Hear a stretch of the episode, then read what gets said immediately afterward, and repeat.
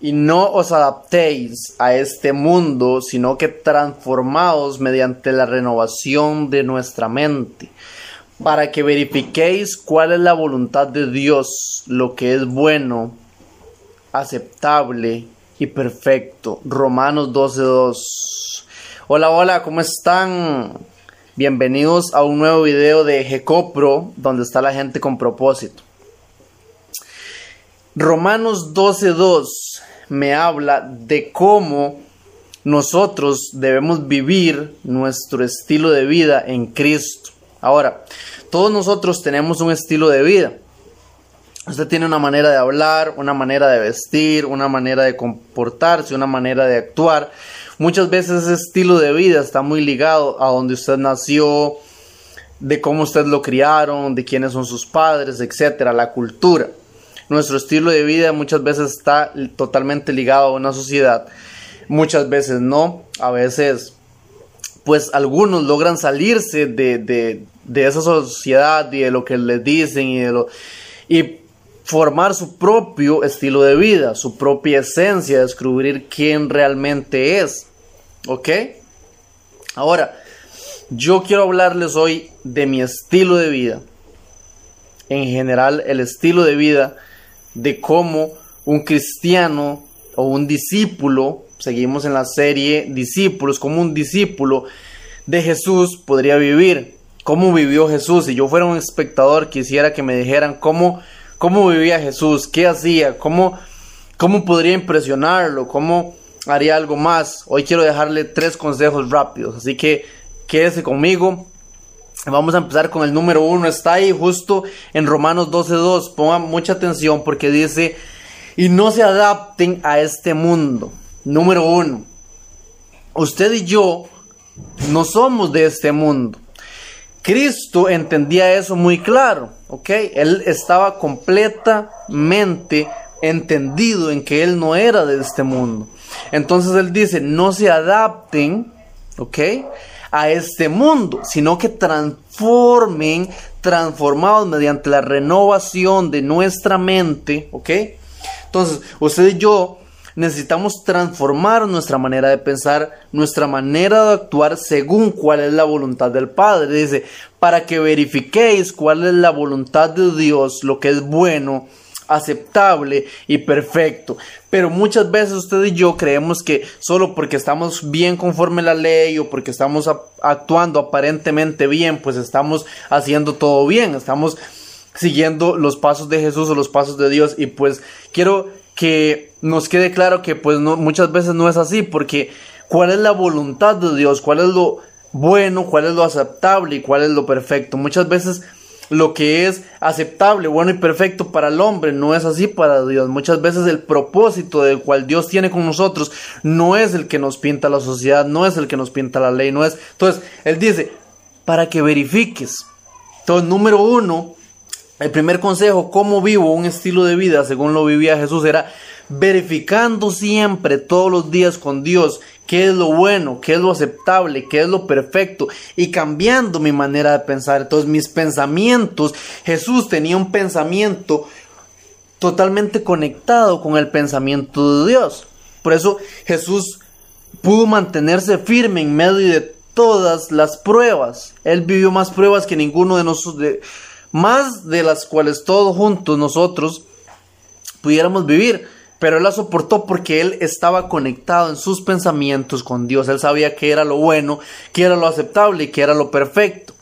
Él sabía que todas sus circunstancias, todas sus pruebas, todos sus dolores, todas sus derrotas o aparentes derrotas tenían una voluntad, tenían un propósito. Él sabía cuáles pasos iba a tomar Dios. Él sabía quién iba a sanar al otro día, él sabía cuál, cuál, quién estaba endemoniado y quién no, todo era por el pensamiento que estaba unido al pensamiento del Padre. Entonces, número uno, renovemos todos los días nuestro pensamiento. Ahora, número dos, ¿qué hacía Jesús? Jesús tenía algo muy claro que Dios nos dejó desde, desde cuando estaba con Moisés.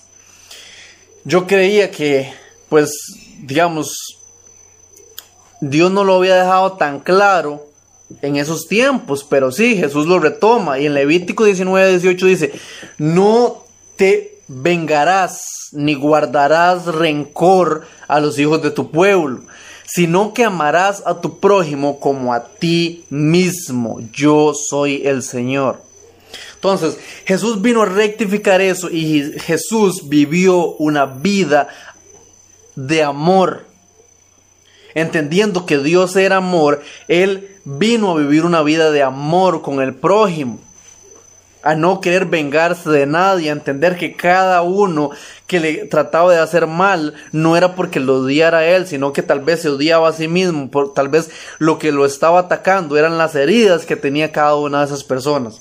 Entonces, si usted quiere vivir una vida como la vivió Jesús, usted me dice, mi estilo de vida, quiero que sea un estilo de vida recto, entonces ame a su prójimo, aún a sus enemigos, dijo Jesús, aún aquellos que te hacen daño, porque el daño que ellos hacen lo hacen por el daño que les han causado a ellos también, por las heridas, por los golpes, por las circunstancias que han vivido. No son ellos los que lo están haciendo, ellos son nuestros hermanos, dice. Entonces, Jesús vivió una vida de amor sin juzgar a nadie, entendiendo que tenemos que renovarnos, como decía Romanos, a los únicos que tenemos que renovarnos todos los días y transformarnos para subir a un nuevo nivel de gloria es a nosotros mismos. Entonces, posiblemente hay mucha gente que esté haciendo las cosas mal, sí, pero a nosotros no nos toca decir lo mal que están haciendo, sino que a nosotros nos toca amarlos, ayudarlos, apoyarlos y guiarlos a que encuentren el camino hacia el Padre. Y número tres está en 2 de Timoteo 2:15 que dice procura con diligencia presentarte ante Dios aprobado como obrero que no tiene de qué avergonzarse, que maneja con precisión la palabra de verdad. Ok, quiero, aquí hay dos detalles, es dos en uno. Porque ¿Qué hizo Jesús para que su ministerio tuviera tanto impacto en tres años? O sea, el ministerio de Jesús duró solo tres años. ¿Qué hizo para que tuviera tanto impacto en la vida de la gente que dos mil años después se siga hablando de él y tenga millones de seguidores? ¿Sabe qué hizo? Él se preparó. Él estudió las escrituras por más de 30 años. O sea, Jesús desde que desde los cinco años lo llevaban a la escuela a estudiar la Torá, a la sinagoga, ok. Pero después él a los 12 años dice que, se, que huye de la casa y se lo encuentran en, en el templo estudiando. Y él dice, es necesario que yo esté en los negocios de mi padre. Entonces, dice que entonces cuando él llega a buscar discípulos, él no era cualquier sonajas. Jesús, a Jesús lo empiezan a seguir porque Jesús era un rabí. Jesús ya había, tenía todo el conocimiento de la ley. A Jesús las, tenía una sabiduría que ninguno en ese momento o demasiados pocos tenían.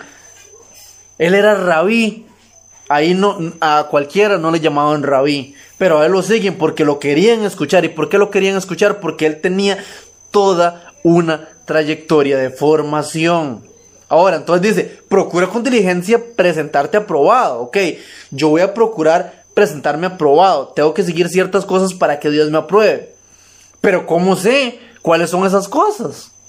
Entonces, la única manera de saber todas esas cosas es estudiando, es preparándome, es formándome, es llevando un proceso de meses, de años, de décadas, yo no sé, depende de lo que usted quiera lograr y depende cuánto queramos conocer a Dios. Porque Dios y la eternidad es infinito. Hay miles de cosas. Hay cosas que usted puede descubrir en un año, pero hay cosas que nos tardarán cinco, hay cosas que nos tardarán diez.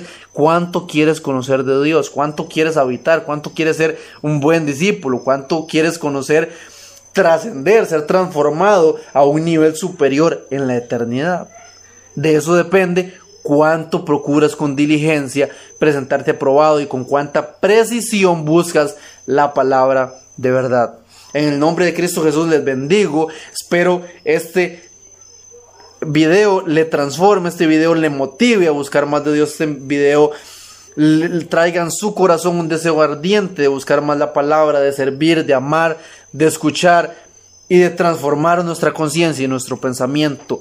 Hoy más que nunca necesitamos transformar nuestra conciencia y nuestro pensamiento a entender qué es lo que quiere Dios, porque hay demasiadas teorías, hay demasiadas filosofías, hay demasiadas cosas que están lanzando y que están tirando. Hay un mundo espiritual lleno, llenando nuestros oídos de cosas que no son de Dios, de cosas que no son conforme al reino de los cielos y es necesario que usted y yo estemos conectados con lo que escuchando con lo que realmente el Padre quiere.